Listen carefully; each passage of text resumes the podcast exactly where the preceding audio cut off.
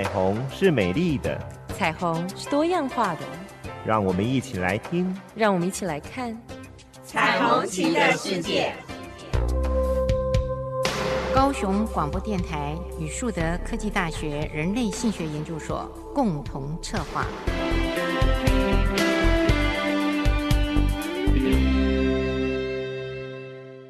我是主持人倪燕青，我是主持人李寻。欢迎收听高雄广播电台 AM 一零八九 FM 九四点三彩虹旗的世界。嗯，今天呢，记着上周嗯。我们说的情书，呃是，然后分手分手。也是分手分手对分手的信，那个那个情书里头的情是要把情给斩断，对对对。那现在呢是要把婚给斩断。对，其实我们之前也有一次好像谈到离婚。啊，没有，有没有？有。谈过离婚了？嗯、因为我们说结婚之前要先谈离婚，是，哎，然后谈恋爱之前呃，应该放过来，谈恋爱之前其实要先谈分手，是，结婚之前一定要先谈离婚，但是没有人敢这样谈。哎，对，最近的新闻很大哦，嗯、比尔盖茨结离二十七年，哎呀，这两年这些这些有钱人都离婚，你知道去年是 Amazon。嗯，对。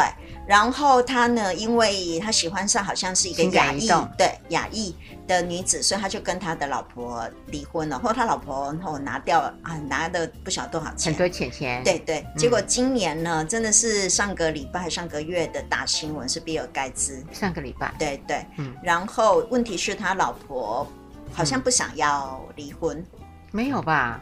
他老婆不想换那个盖茨的名字呢？好像是吗？嗯。不过他老婆如果他们两个最近昨天还前天的新闻是已经谈妥了，那他老婆即将会成为全世界最有钱的女人了。哦，嗯，因为他有一百多亿的财产，嗯，好像，嗯嗯，所以他们就认为说，嗯，这个离婚这两个字啊、哦，不是因为你有钱你就不会离。跟钱没有关系，没有，但是跟呃婚姻的经营非常有关系，因为在那个信息上，呃，比尔盖茨认识他太太梅琳达吧？对对，呃，是一个非常有趣的过程。嗯，其实他要结婚之前呢，比尔盖茨还在他的白板上列下婚姻的利弊。对对，所以利弊那样弄了。他才结婚的，对，因为这个是一个非常理性的，这也是我们在教我们个案时候做很重要的决定的时候，叫做那个呃价值澄清哈、哦、这种东西，啊真的是贯彻。可是另外一个是，我也觉得哈、哦，也真的只有这些有钱人，其实离婚对他们来说没什么呢，真的是只有没有钱的人离婚才是真正最重要要考量的。为什么你会这样子讲呢？为什么？嗨，我的概念里面哦。会有一个想法，嗯，当然有钱要有钱到很多很多，嗯，如果你的有钱是中下的有钱，有钱还有分等级哦，哦，当然当然当然，他们中下的有钱哦，其实很多的婚姻哦就不太愿意离婚，一旦离婚了，本来有全部的财产，呃，还没离婚就有全部的财产，离完婚以后就变成一半的财产了，对对。没有钱的夫妻呢，会更容易离婚，因为他什么都没有了，反正就是人离了。你现在这样子说呢，就让我更不明白了。对，那这样子，其实上我们应该要这样子讲，真的没有钱的时候，离婚蛮难的。然后等到有好几百、千万、百万，这时候离婚就真的谈钱。为什么？因为我需要从对方身上获得我情感上面的一个补偿。可是等到我觉得是我说的是，等到他们在那种全世界性这么大等级的当中的这些人，他们的离婚，其实钱根本就不是重要的了。所以经济其实本身在这离婚当中，它是具有它的一个重要的地位的。我我是这么认为。那我知道您为什么会觉得没有钱的人离婚很难，这是我的经验，因为我处理过非常多的呃好多年的呃家暴。好，在家暴的妇女身上，其实可以看得到，没有钱的人是很难离婚的。为什么？因为他必须考量到我到底有没有一个经济独立的能力。所以在婚姻的关系当中，虽然他是在暴力的状态，可是呢，毕竟 先生或是他的主要经济来源，他的男朋友，每一个月仍然还是可以拿回。他所需要的这些经济，而且如果他又有小孩，其实，在离婚当中更加的困难，因为第一个他必须考虑到我到底有没有离婚之后，或是我分手之后，我到底有没有经济跟我的独立自主的能力。对，所以这个独立自主的能力很大的考量都是在自己的经济的能力上。那如有一些像我碰到的一些受暴的妇女，她虽然自己可能有经济的能力，可她还要考虑到她还要把孩子带出这个婚姻之后，因为绝大部分的先生是不要的。假设啦哈，他们在谈孩子的时候，他又得要考虑到自己到底有没有办法带这几个孩子独立。所以在这么多的考量情况当中，虽然可能自己会被打，孩子会被打，可是总比流落街头好，或是寄人篱下，或甚至没有办法让孩子得到温饱，这么样子的考量之下，他反而会留在这个婚姻里面。所以有很多的呃家暴的加害者是利用这种经济能力的控制，其实来让这样子的一个暴力的情况不断的循环跟循环。嗯，对。可是到了中间，您刚刚说的，就是家里好几千万哈，或者甚至就是哎，我们看得到那个报纸上面那些，那为什么在离婚的时候都只谈钱？是因为中间有很多的怨恨。那个，譬如说像你刚刚说的情感移动啊，哈，譬如说在谈离婚的这个历程当中，很多时候是因为一言不合，或是因为有很多的情感面上面的纠葛。那在情感面上面的纠葛当中，会觉得我自己很委屈，或者是我觉得在这历程当中我是很愤怒的。可是，在对方他没有办法给我情感面的时候，所以就会自然而然会寻求经济面上面的一个补偿。可是问题是，另外一方又觉得这些这几年钱很多时候都是我赚的，嗯，我为什么要在离婚的时候给你这么多钱？所以这是我说的，必须要有钱才能够在离婚的历程当中谈钱，然后这个钱就成为一个情债，就是情感面上面我一定要在情感我情感面上没有办法得到一个平等的对待，有来有往，所以我就会在。经济上面要到对方的东西，我就会觉得我自己可以平衡了。嗯，可是如果谈到比尔盖茨或 Amazon，你会看到他们其实离婚离得非常的爽快。为什么？因为几百亿，你想想看，上千亿的台币或几百亿美金的这样子的一个资产，我其实分给你三分之一甚至一半，对我来说其实不怎么重要，因为我知道我后面还可以再赚。另外还有一个，他们要求其实上是一个自由。跟情感真的很重视情感，这时候钱对他来说就不重要了。而且哦，那个名位哦，他也觉得没有什么太大的关系。没错，这个是一个很有趣的地方。可是反观哈、哦，嗯，当然有某些人是在意的了啊，不见得一定是华人的社会啊、嗯，有一些的男性他也会有情感的移动。呃，确实在他第三者上是他的最爱。对于原来的妻子已经没有那么爱的东西那么多，只剩下恩情。嗯，嗯，可是他会考虑到他的宗教啊，哦，还有哦，还有名声啊，对，地位啊，对。他就很在意，他怕他这一离婚，哇，天崩地裂。对，可是您可以看得到哈，他们的婚姻也不是非常短暂。您说像亚马逊，或是说像比尔盖茨，他们两个已经结婚二十多年了。所以其实我觉得您刚刚说的那些所有的婚姻当中，他需要考量，我认为在这二十多年的婚姻里面已经都考虑过了。然后依照他们两个，我认为他们两个应该有很多的资源，其实他们已经寻求很多的资源，在不断的协调跟。沟通，所以就像比尔盖茨虽然写了一个官方的说明，说他认为在这婚姻当中他已经没办法再进步了，嗯，嗯，可见那个东西是表示他们两个已经磨合过了，对，磨合很久了，然后这一二十年当中，其实才去考虑真正的很认真的考虑这个离婚。所以他们对，就您刚刚说的那个名声，对他们来讲，或甚至金钱、地位、权势，对他们两个来说，其实都已经不重要了。他其实要的是那个我自己心安理得，我活在这世界当中，其实就是在于一个快乐。对，我觉得这很重要。你知道我有多佩服吗？啊，没有呢，我我还蛮佩服的，因为我觉得在他们那样子的一个位置。呃，没有考虑太多，很清楚的知道自己的内心是要什么，是是是，而去做，是是，是对于这个，对，嗯、这个我我觉得他们很漂亮，他们做到了。对，很多人呢，其实很清楚知道自己心中要什么，对，但是就碍于呃，刚刚我说的那一些，他就这样子苟延残喘的。是啊，所以您说您今天我们其实真正要，虽然我们前面谈那么多，可是其实我们要谈的是联合报的。呃，五月九号礼拜天，对不对？才昨哎，礼拜天的一个新闻，这新闻有大半版就在说熟龄离婚嘛，而且还是以女性为主，六十五岁以上，对，是倍增了，是是是，嗯，他认为每一年每一年呢，我们这些的女人呢，呃，越来越成长了，应该是这样，没错，就像您刚刚说的，其实这个就变成就是您讲的。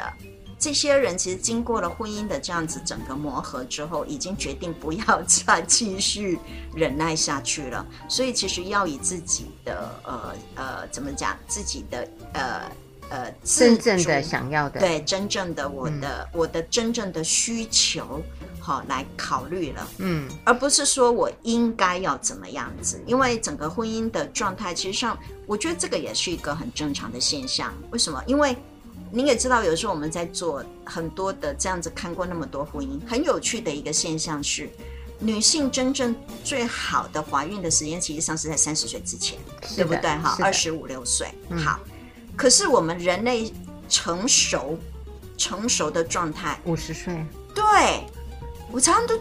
真的真的是五十岁，我常常都是觉得是真的五十岁，是嗯，然后我们又创造了一夫一妻的这样子一个婚姻制度，嗯，好，所以我有时候会常常觉得哈，我其实经常有时候跟我的伴侣开玩笑，那我们会常常觉得，哎，我们为什么不在年轻的时候遇到？我说哈，如果你年轻遇到我，我跟你讲，我们两个铁定离婚，铁定离婚的。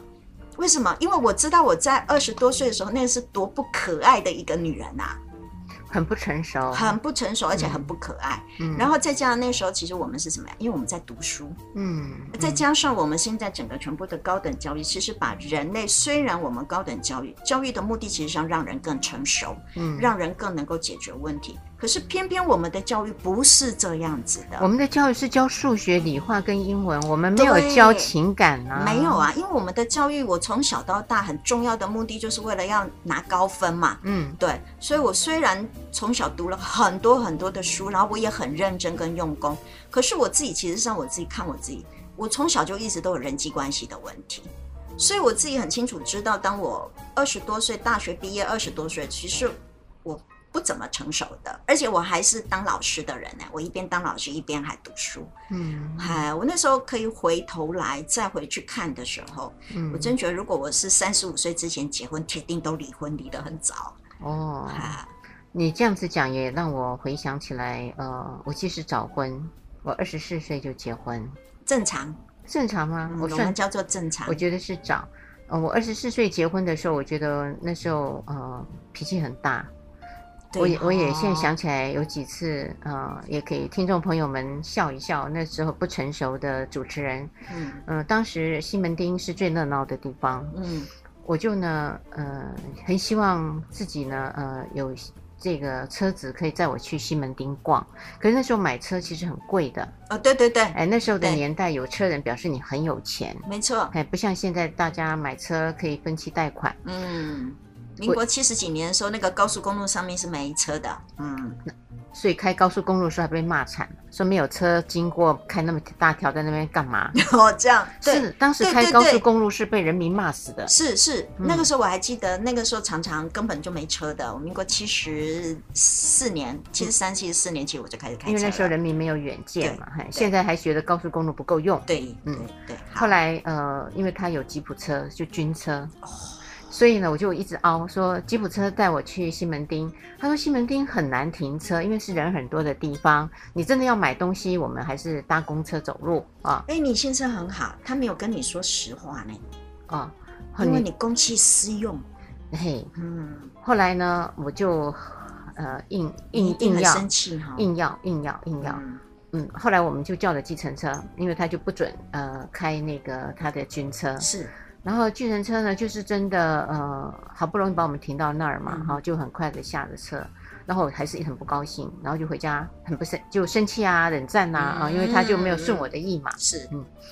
那还有一次也是哦，我要去演讲，然后呢，他就自告奋勇的带我去，可是那时候没有 GPS，他就用他的人脑，结果人脑会导错。当然看地图，哎。然后我心急，快迟到了，快迟到，我还没到，那又没有什么手机啊，没有办法打电话，我想怎么办？怎么办？哎，他不错，他就准时的前两分钟把我送到。可是我就老大不高兴，我一下来的时候，那个高跟鞋有鞋跟嘛，不像我现在，我就那个用脚啊，就把那个门关起来，而不是用手去关门。结果呢？结果是那个呃车子的门比我的高跟鞋要硬。所以我的高跟鞋就断掉了，然后我就这样一个有跟，一个没有跟，就拐到了那个讲台。原来不是高跟鞋的印子在那个门上面。后来他是笑到不行，可是我已经不能跟他相骂了，因为我就要进去演讲了。各位可以想得到那个画面吗？好，超好笑的。对，所以等一下呢，我们再来看看这么不成熟的人，怎么可以结婚这么久呢？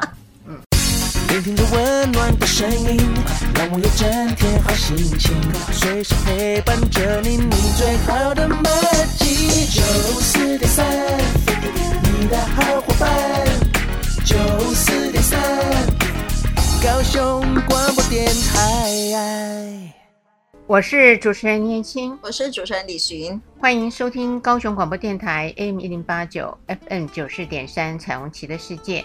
我们谈到离婚，刚刚我跟李主持人呢分享了说，越年轻的时候结婚真的是不成熟，真的。嗯，刚听了你刚刚的那一个，嗯、你看李主持人还笑到现在，我一直笑到，嗯，是啊，用高跟鞋然后踢那个老公的那个车，车门，还是我们的一致决定，就是以前的车子钣金比较厚。是、嗯，现在你要是用高跟鞋踢踢看，应该是鞋子没问题。对，然后车门凹了一个洞。没错，嗯，一定是这样。好，不是，我只是很想很好笑。然后你高跟鞋断了，然后你就穿了一个高跟鞋断了跟每一段高跟鞋去演讲。嗯、然后我进了那个讲台，后来我就脱下鞋子赤脚，是，我就赤脚。而他们也很意外，我说很抱歉，我刚在路上的时候，呃呃，拐到了鞋跟。嗯，断掉了，哎，只能够说个谎言吧。是，您知道有一个广告也是这样，以前很久的广告，好像是那个呃口香糖什么的，它也是，它一只鞋跟就卡在，你知道？它用粘的哈？没有，哦，对对对对对，它用那个口香糖粘，然后它那个就是卡在那个地下道下面那个一个一个一个的，哎、哦，它就卡在里面，然后就拔不出来。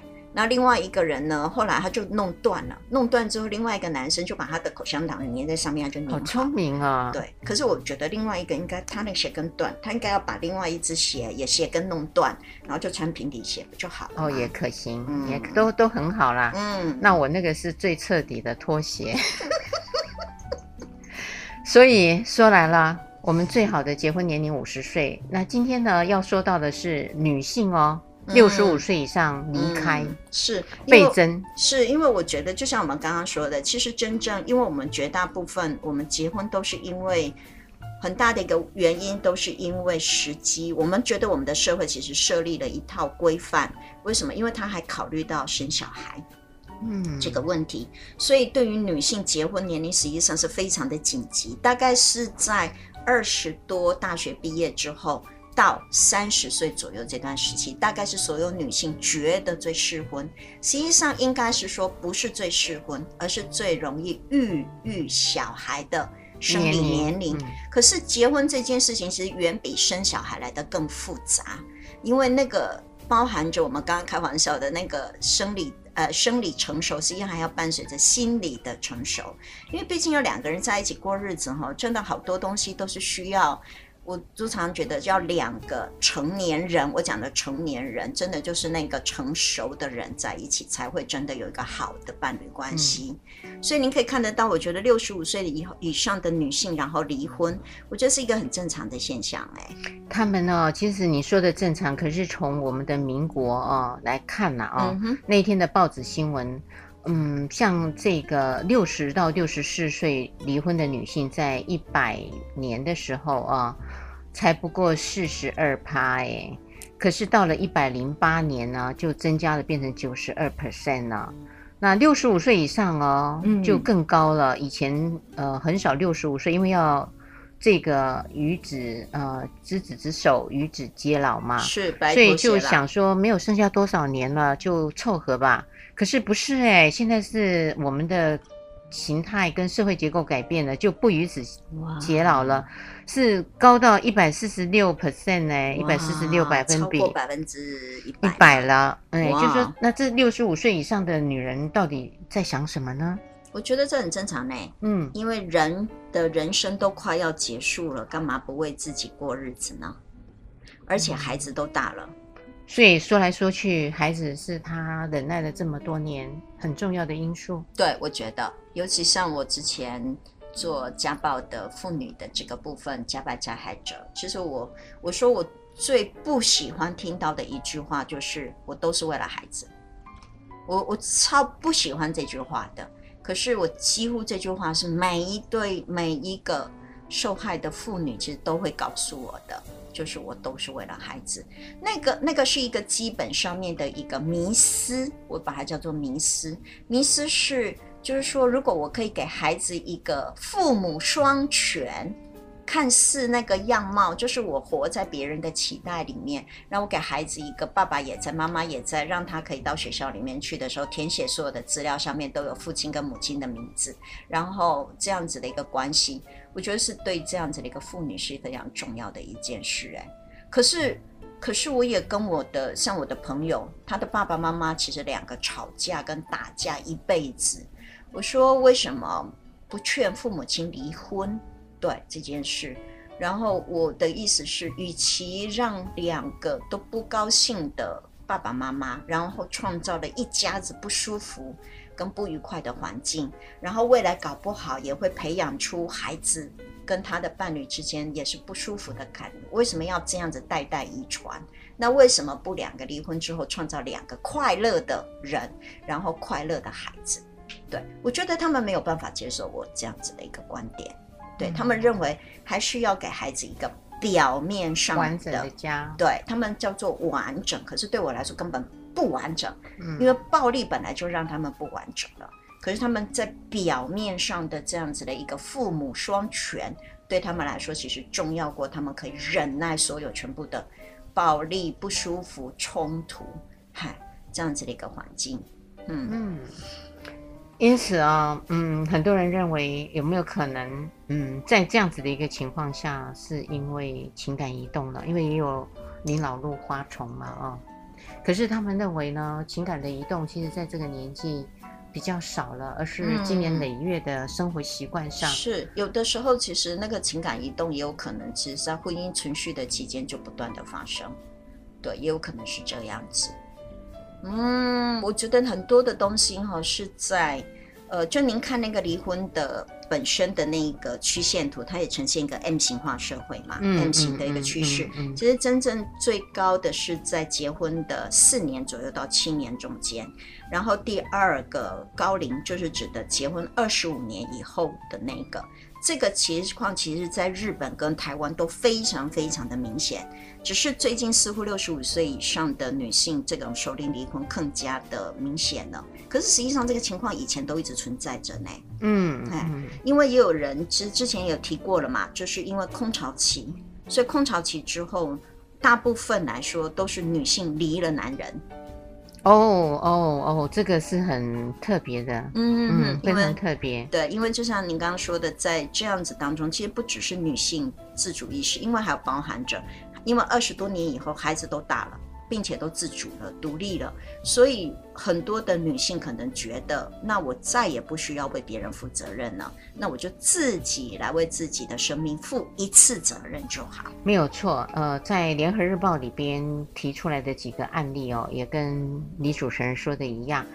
联合报里面说了，嗯，有一个女性的长者，她就说，嗯，她其实很早就呃。决定呢，想要离开，但是因为呃孩子的问题，那他就选择视而不见，哎，就这样子容忍，一直到哦，哇，他很很有趣，到对方因为健康倒下来了，他才赫然发现，他前面的岁月其实都在照顾人，照顾很多人，然后现在还在去照顾一个根本就没有办法自理的人，因此他觉得余生是这样呢，不如就在这时候都给自己自由，对，也帮对方请好了看护，对，然后自己去。呃，呼一口新鲜的空气。可能很多人听到这里的时候会觉得说，嗯、夫妻老来就是要互相照顾，怎么会等到对方健康出问题倒下了，你要离开？嗯，感觉上好残忍哦。是是，我觉得他会背负着很多他的，尤其男方这个部分，和他小孩跟他的那个。呃，斥责或是很多的，让他产生很多的罪恶感。这么老了，然后老伴，呃，譬如说假设生病了，然后你还跟他离婚，嗯嗯哼，他觉得，呃，他不要想这么多了，他就是觉得。不想再一直都是一直放在照顾的角色，嗯哼，周而复始的轮回是，嗯，但这样子的一个情况，其实我觉得哈，应该可能我们要让所有人知道，其实婚姻里面出问题的时候，你应该就要去处理这个问题，而不是要等到最后，等到你孩子都大了之后，然后你觉得为了你自己，然后出一口气新呼吸新鲜的空气，然后才离开这个婚姻，因为我觉得在这个情况当中，他们所说的为为什么我都我都听不得？我是为孩子着想，我觉得这根本就不是为孩子着想。嗯，对，因为我一直都认为父母亲的情感关系，其实是我们小孩在培养我们未来寻找伴侣跟建立亲密关系的时候一个非常重要的模范。没有错，没有错。所以那个父母亲，譬如说我们的父母亲怎么吵架，在我从小到大，我们就要看他们怎么吵架，我才知道一对。我跟我的男朋友，或是跟我之前的伴侣怎么吵架？嗯，因为那个吵架的方式跟我同学吵架是不一样的。嗯，对。那如何建立那个亲密的关系？其实父母亲在不断的在做示范。嗯，所以如果我的妈妈或是我的爸爸，明明看得到他们在婚姻关系里面都不健康、都不舒服跟不快乐，我不晓得为什么他们都会认为这是为我好。如果我站在一个小孩子的立场，嗯嗯，凭什么认为这个是我的？把那个责任，你们两个婚姻关系里面的那个责任放到我的身上来，没有错。对，这是一般父母没有离开，一直等到呃六十五岁以后离开的原因啊。当然还有另外的一个呃，在报纸上写的是，呃，一个五十六岁的女性跟先生结婚了很多年。生了三个小孩，婚后照顾小孩家庭，她每次都想追求自己的理想，可是先生呢是不允许的，对，控制的，对，因此呢，她就一直在计划，等孩子结了婚哦，她就要离婚。那、孩子如果不结婚呢，她就不离婚哦。哇，天哪！孩子如果等到四五十岁才结婚的话，她就很惨哦。嗯，哦、另外一个呢，他是说，那他结离了，还没，他是等啊，还在等啊，还在等啊。那另外一个呢？她离了，呃，丈夫是公司的高阶主管，所以在公司呢发号司令，分不清楚回家呢是不一样的啊。这种我有好多案例哦。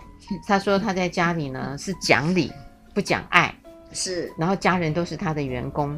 哎，讲法，我觉得不是理由，嗯、是法哦。哎，下了班呢、嗯、只有电视，没错，没有共同的话题，嗯、成了同住在屋檐下的陌生人。哎呀，他应该，我可以给他一个方法。嗯，你知道我听过，因为我们军中很多将官，对不对？嗯，好，然后将官呢，曾经听过这笑话，这真实的笑话。后来他退休回家了之后，实在真的没有办法哈忍耐住。他原本以前统领了几万人，他现在只能统领他家里的几个人。嗯，所以他突然适应不良，好了，员工变少。对，然后发号施令。然后问题是家里他妈他的太太非常的聪明，后来发现老公哦实在是还是有发号施令的那个习惯，他帮他准备了那个公文封哦，你知道那个公文那个哈，嗯、然后每天给他上签，就是今天要买什么菜，你批不批？这样没错，嗯，然后家里的家用。然后孩子哈，诸如此类，每天给他批公文。那的太太公文要写得不错啊。呃，都没关系，他最重要就是批那个壳那个字，他每天很高兴的就坐在他的书房里面，对对，批那个哎批公文。嗯、你看他老婆多聪明啊！我不很麻烦呢，要买东西之前要写很多字。哎呀，他最重要就是他要那个爽，你知道那个爽度？嗯，嗯对对对。然后他老婆还蛮还蛮能够理解他那个失落感的。哦，这个真的是聪明的太太了。对对，我我今天还在呃还没上节目之前，还也看到了一个很聪明的老人家，呃，导致跟婚姻不太一样，但是他的智慧，我觉得可以给大家一个共识。嗯因为很多的太太呢，媳妇啊，都会问先生说：“有一天我跟你妈掉水了啊呀，你会救谁嘛？”对。然后那个老妈妈很可爱，她说她不要去学跳舞了，她要去学游泳。对。然后其他的好朋友就问她说：“怎么不学跳舞，要学游泳？”她这样子才可以解决以后我的媳妇一直问我儿子的问题。后来果然，他的媳妇就问他儿子说。有一天，我跟你妈下呃，不小心掉下海，你要救谁？你你要不要下水？不下水。嗯，啊你一定要下去啊！你怎么可以不下？他说我不下水，就是你会死定了，因为我妈会游泳。嗯、所以他就说，呃，在母亲节最好的贡献是我学会了游泳，游泳，呃，避免了媳妇老是问我儿子这个问题。没错啊，这就是一个聪明的妈妈，这种东这个样子的女人，其实她会避免掉所谓的婆媳问题。对，是非常聪明的。我真的觉得这是一个烂问题、蠢问题。可是为什么要流传那么多年？这真的就是代表着你到底重不重视我？可是很多女人还照样问呢、欸。啊，真是要命啊！哎，真的，我觉得可以可以问别的了啦，可以改了。好，收年结婚。嗯，可是啊，他们说了离婚。欧美要离婚之前呢，都有一个冷静期。对，他们用分，他们用分居，很多的地方分居吗？对对，因为很多的地方哈，他们会尝试用，比如说分居半年或一年以后来进行协议离婚。对，用这样的方法是规定的吗？对。法律上面其实是有规定的，不可以像我们这样子要协议离就可以离了。哦，不是，他是可以用分居的方式来进行，在离婚正式手续之前就说明了，其实两个人真的不合适，因为两个人分居之后发现各自比较快乐，所以对啊，那各自快乐，干脆就离婚吧。OK，好啊。聆听着温暖的声音，让我有整天好心情，随时陪伴着你，你最好的默契。九四点三，你的好伙伴。九四点三，高雄广播电台。我是主持人燕青，我是主持人李寻，欢迎收听高雄广播电台 AM 一零八九 FM 九四点三彩虹旗的世界。今天我们谈到六十五岁以上的女性离婚倍增，嗯、是是、嗯、是。当然了，今天会比以前的女性这么的勇敢，应该有几个因素造成的吧？嗯，第一个因素，呃，刚刚我们谈到的是，呃，孩子长大了，对，想为自己想为自己呃负责任一次，是。第二个，呃，我相信是我们女性的经济可以自主了，对。对，一个部分，这真的是很重要。就像我们一开头说的，我说其实经济能力不好的，他不会考虑到，他没有办法考虑到分手。嗯，嗯对，一必须要到真的经济有能力的时候，其实才会考虑到这样子的一个问题。嗯，对。还有比较幸福的妈妈呢，她会得到儿女们的支持，对，会看不过去这么不快乐的婚姻，对，鼓励妈妈离婚。对，是的。还有的时候是孩子其实劝父母亲离婚的。也有，哈，因为孩子也受不了了，嗯，对，孩子也受不了父母亲每天吵架打架，或是活在这么不愉快，而且很多孩子，因为他们都自己工作，有的甚至孩子自己有自己的家庭了，他们其实上不想再回去处理父母亲的那个婚姻问题，光处理自己的生命都已经很复杂，还要处理老人家，而且老人家很难处理，您知道吗？为什么？因为两面不是人啊，我猪啊！哦，就赞成妈妈也不行，赞成爸爸。不行，对对对，所以我从很小就知道，我不要介入我父母亲的那个抱怨里面。嗯，所以当他们有一些什么决定的时候，要找儿女们来评评理。不行。嗯，这个是不行的。那要怎么拒绝父母的邀请呢？哎，我会直接跟我我我爸曾经就做过这件事啊，在我妈妈面，我希望我妈妈不会听到这一期的节目。好，就是在我面前一直抱怨我妈。哦，我就真的我就直接跟他说，诶，那个是你太太呢。嗯，你都跟他相处一二三十年、三四十年都没办法改变他啊！你跟我抱怨，你是希望我干嘛？我也没办法，她是我妈呢，可她是你太太呢，所以她的问题你应该自己要处理跟解决。我爸气得要死。你那时候几岁？我那时候已经读智商了，大概四十了，三十多岁了。哦，哎，所以我很有能力。我爸气得要死，可是我觉得你都没有好言安抚。对，没错。可是他后来以后再也不会跟我谈这个问题了，因为觉得会碰一鼻子灰。对，那是他老婆啊，又不是我老婆，嗯，又不是我先生。对啊。你们夫妻俩之间的问题本来就你们自己要解决，嗯、而且你已经跟他三四十年了，你都没办法改变他，你觉得我可以改变妈妈吗？嗯嗯，依照我的角色跟地位，对不对？他一定不会改变的。嗯，你基本上就是在在，嗯，这个有趣哎，所以父母一旦陷入了那个焦灼，对，儿女们其实是不能卷进去这个漩涡。可是很多父母亲真的。都把孩子拉进了他们的战争里面。我觉得在看到我们呀，就是我们台湾人的这样子的一个夫妻关系，我觉得另外一个是不舍的，因为我看到太多的，甚至连电视剧都是这样子演的，就是父母亲在关系里面其实拉进孩子，当成了他们中间的调停，或甚至拿孩子当成了一个利用工具。筹码，对，当成筹码，那也不管孩子怎么样，所以其实孩子成为这个夫妻两个战争当中的一个受害者。所以，我们其实上很多时候，我们今天另外一个，我希望各位其实上，如果你知道自己的婚姻有问题的时候，真的要去面对，要解决，因为你躲避永远都不可能的。你的孩子其实是非常非常清楚明白知道父母亲之间是有问题的。并且在很多的例子当中，孩子有时候出问题，譬如说他可能偷车，他可能去吸毒，他可能去做很多你觉得很不高兴的事，那是因为孩子们本身实际上是他是帮父母亲担任了中间协调的角色，因为他这样子做，他反而可以让父母亲不用去碰触他们的问题，而两个一起来处理孩子。所以在我们很多的家庭当中，会认为这样的孩子很可怜，因为他是一定最敏感的孩子，并且他是一个叫做代罪羔羊。嗯，因此，呃，李主持人要跟我们说明的是说，在父母有这个婚姻上的触礁，对，就不要臆想着要把孩子呃放进来，对，这个争吵里面，对，而且常常还说都是为了你们，我其实才待在这个婚姻里面的，好惨哦，是，所以其实根本就不是。是有可能这样子的一个婚姻，应该是早就应该要处理跟解决了。可是你拖拖拖拖拖拖到最后面，其实才处理这样子的一个问题，难怪你会导致到所谓后面的首领离婚的。实际上，很多离婚的问题根本都是在婚姻存续的期间，早就已经都出现了，只是你不愿意去处理啊。然后你觉得为了小孩，可实际上小孩不是真正婚姻的问题。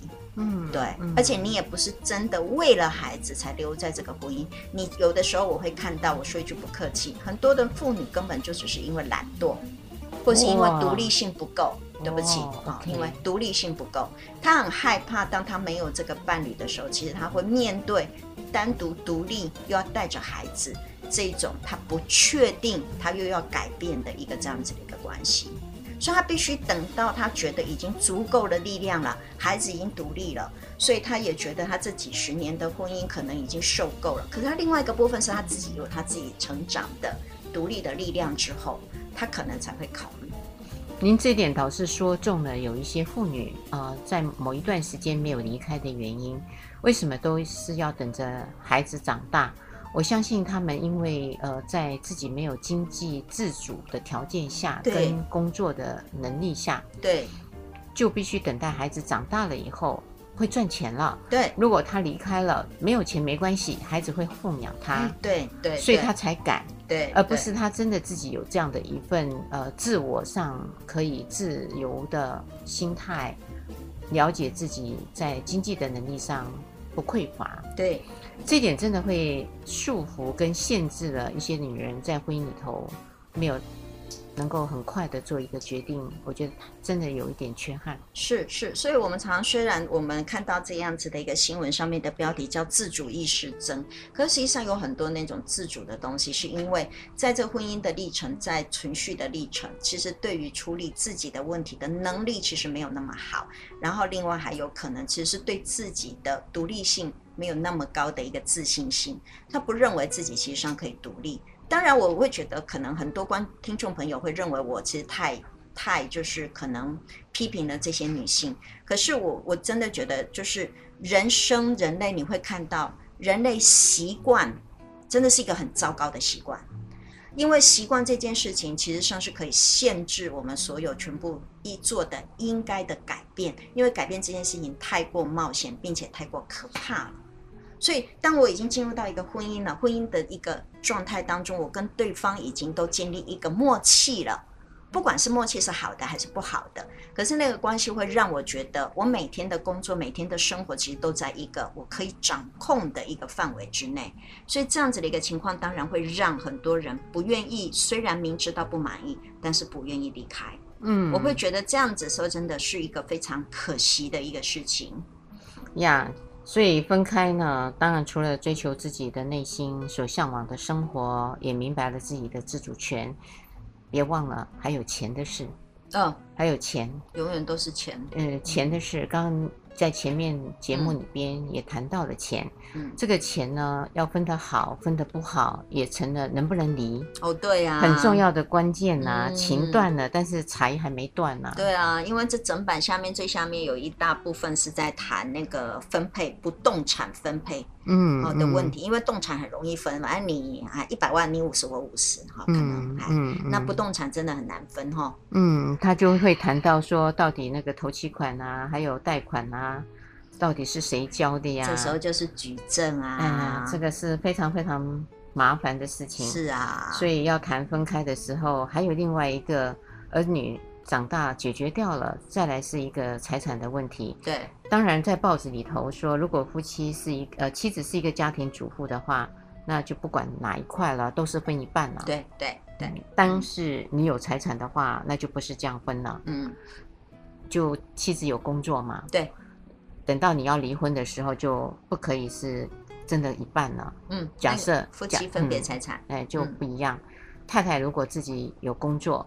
然后你的存款里头，假设还有四百万，嗯，事实上呢，你可以，如果丈夫还有贷款是五百万要清偿，结果你还有只差一百万的话，那就从一百万里头去除以二，嗯，你只能够拿到五十。哦，贷款，贷款还要付贷款五十呢？对对对，所以好复杂的法律啊。到底呃要离开的时候呢？数学也要很好呢，没错，所以我说嘛，要结婚之前要先讨论离婚，一定要先想好。先去上数学补习班，嗯，不是要先那个去，我觉得结婚之前真的要先把财产公证啊，诸如此类理解啊，这些都是要互相理解的。虽然现在我们其实上不用做公证，是因为夫妻分别财产制，可实际上不要忘记是，如果我婚前我有一栋房子，我知道好像是这样。我婚前有一栋房子，可是这栋房子呢，假设它是价值五百万，可是如果在我结婚存续的这段时间，它增值了。增值到变一千万，表示我们两个在结婚的时候是涨了五百万。离婚之后，这五百万是要分的。对，那个房子还是我的，可是那个增值的五百万，对，是要分的，对，是要分的。所以千万不要认为那个真的是夫妻分别财产，所以房子永远是我的，我尊净赚一千万，不是这么玩的哎。所以这也会限制了有一些夫妻考虑到这样的话。就等谁先死，跟谁先犯错。没错，所以我就前面一开头说的，所以经济本身到了这个时候，有钱的人他们为什么分不开，就是因为财产分不拢。可是对于比尔盖茨那种已经上了几百亿，哎，没关系，算了啊，房子给你，我照样还不是你看，光靠那个股票。所以啊，很残忍的一句呃对联：为爱而结合，为钱才能赎身。嗯，所以我说嘛，婚姻其实现在哈，如果我们性是自主的话，以前的婚姻其实是让性交合法化。可是现在的婚姻，因为性交大家都有身体自主权的情况，我每次都开玩笑，婚姻只有两个功能，第一个就是让你的孩子哈，就是在法律上面各方面其实都就是有个名分，比较减少困难。第二个非常重要，就是我可以合法获得对方财产的一个方法。我开玩笑，只剩下这两个功能。对，我觉得只剩下这两个功能。相扶持啦，共患难呐，照顾啊。没有那个不用结婚也可以啊。哦，好朋友。知心的好朋友，对，我们多元成家也可以。还有另外，我可以跟对方同居就可以了嘛。嗯，对，因为同居的情况，其实上也是可以共患难，也可以那个啊，也可以有性生活。是是是，如果性交，我的意思是说性呃身体自主权在十六岁都已经完整的话，其实没有必然一定要结婚啊。嗯，对不对？嗯，所以我觉得倒是签订合约可能还比较重要一点。比如说，我们两个在这一年当中，我们两个愿意要一起过日子，那家用怎么样付？所有的法律的责任应该要怎么样？那买房子，万一就像我们刚刚说的，买房子的话，对，万一增值，我现在手上多少财产？嘿，要先说好，我们这一年当中，如果它增值的话，我可不愿意分你哈。对啊，我们两个可以这么，因为我们两个又没有婚姻关系，我可以这么定嘛？对。可是婚姻就不行了哈。对啊，婚姻就真的不行，我得分你五百万。嗯嗯。嗯这样子说起来怎么办呢？听众朋友们要自己想好喽。真的，所以我们常常为什么会这么认为是亲密关系真的非常重要？这些都是因为亲密关系可能没有建立好之后，所后面面临到需要的一个后面的那个，哎，真的是不不破网哦，哦，不破网，哎，不破网的概念。那真正我们真的是要教我们的孩子从小到大情感面上。还有独立性，要为自己整个完全独立自主解决问题，然后怎么样子跟另外任何人可能建立比较好的关系？我怎么找寻到我自己喜欢的对象，跟他建立一个长期有意义并且有品质的一个关系？是的，但是李主持人也别忘了，其实，嗯，原来在认识到进入约会，接下来婚姻里面，其实每一个时间点。每一个人都在变，对，因为比尔盖茨的这个离婚的讯息也让很多人跌破眼镜嘛。嗯，为什么跌破眼镜？他在前面的一年，或是在前一两个月，还非常漂亮的把两个人的合影公布。嗯，而且比尔盖茨还在去年大众的致辞说到。他的太太呢，是他这一生中最好的伴侣，对，最好的伙伴，还有朋友，对。可是才短短今年五月还没过完，嗯，是他们马上宣布他们要分开了。对，可是他们还是可以成为很好的朋友啊。